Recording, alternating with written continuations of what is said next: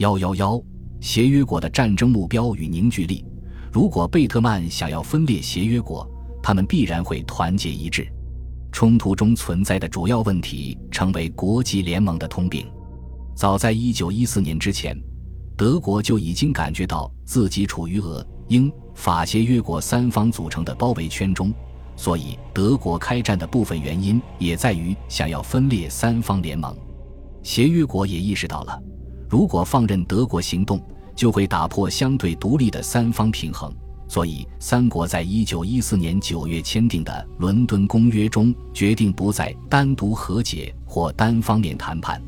两方联盟存在根本区别，即德国是同盟国中最强大的一国。如果德国想要和解，那么其他盟友必将效仿。但在协约国之中，英、法、俄三国势均力敌，且目标都直指粉碎同盟国的阴谋。英国对欧洲以外国家的目标是确定的，但对欧洲国家内部的目标是不确定的。他认为，战败的德国将失去舰队和殖民地，他们对于英国的航道及海外领土是极大的威胁。但对于其他欧洲国家，英国的一个明确承诺是恢复比利时战前的独立和完整。除此以外，英国领导人在经济上不想太过压制德国。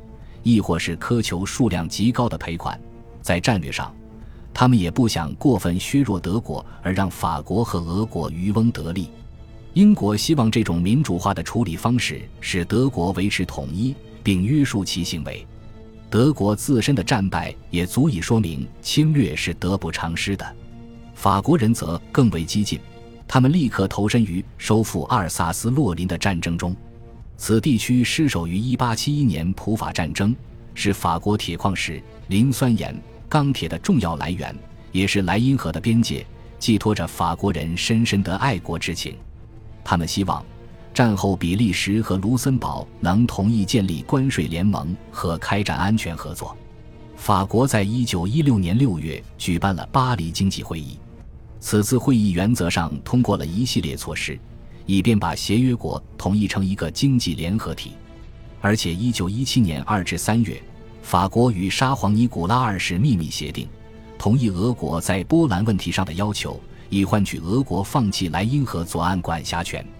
莱茵河左岸的国家将在法国统治之下分为多个缓冲国，大部分萨尔和梅田会连同洛林一起被兼并，而除了德国的战败国则缴付赔款，解除武装。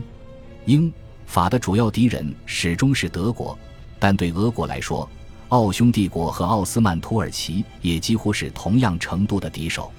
一九一四年，英法俄三国宣告，他们将收回波兰主权，并收回波兰人居住的所有地区。但除此之外，他们没有再发起针对德国或是奥匈帝国的行动。不久，他们便遭受了重大军事失利。计划也因此暂时陷入搁置状态。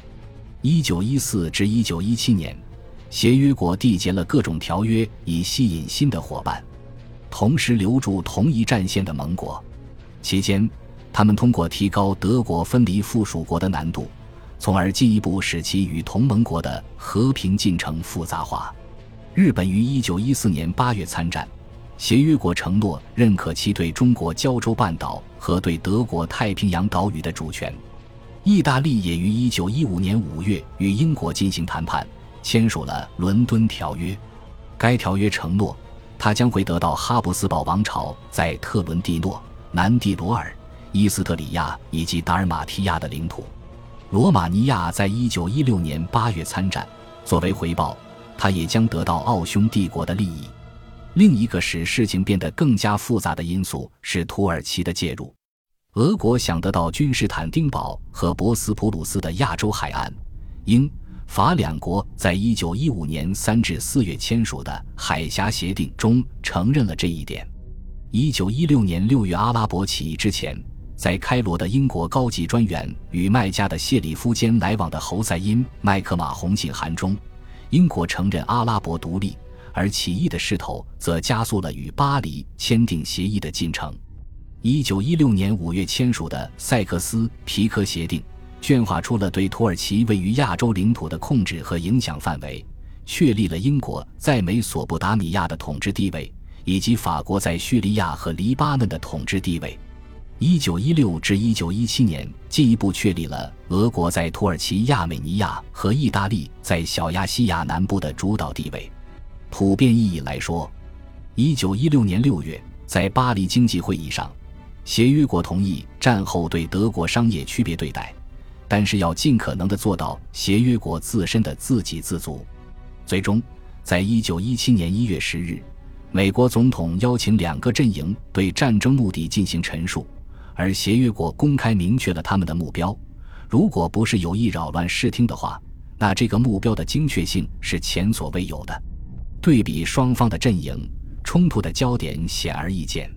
英国和德国在比利时以及殖民地的问题上产生冲突，法国和德国就阿尔萨斯、洛林和莱茵相持不下，俄国和同盟国争着要统治波兰。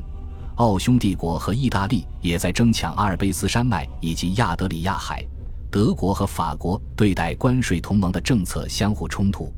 但是，1914至1916年，几乎没有任何和平试探能够取得实质性的进展。德国希望分裂协约国，但因协约国团结一致而未能实现。对战争目标的外交僵局和海陆的战略僵局，使德国四面楚歌。无论是折中妥协，还是诉诸武力，又或者是革命，都无法结束战争。参战人员和后方群众始终在坚持。从第一次伊普尔战役到推翻尼古拉二世，三足鼎立是当时世界的主要格局。恭喜你又听完三集，欢迎点赞、留言、关注主播，主页有更多精彩内容。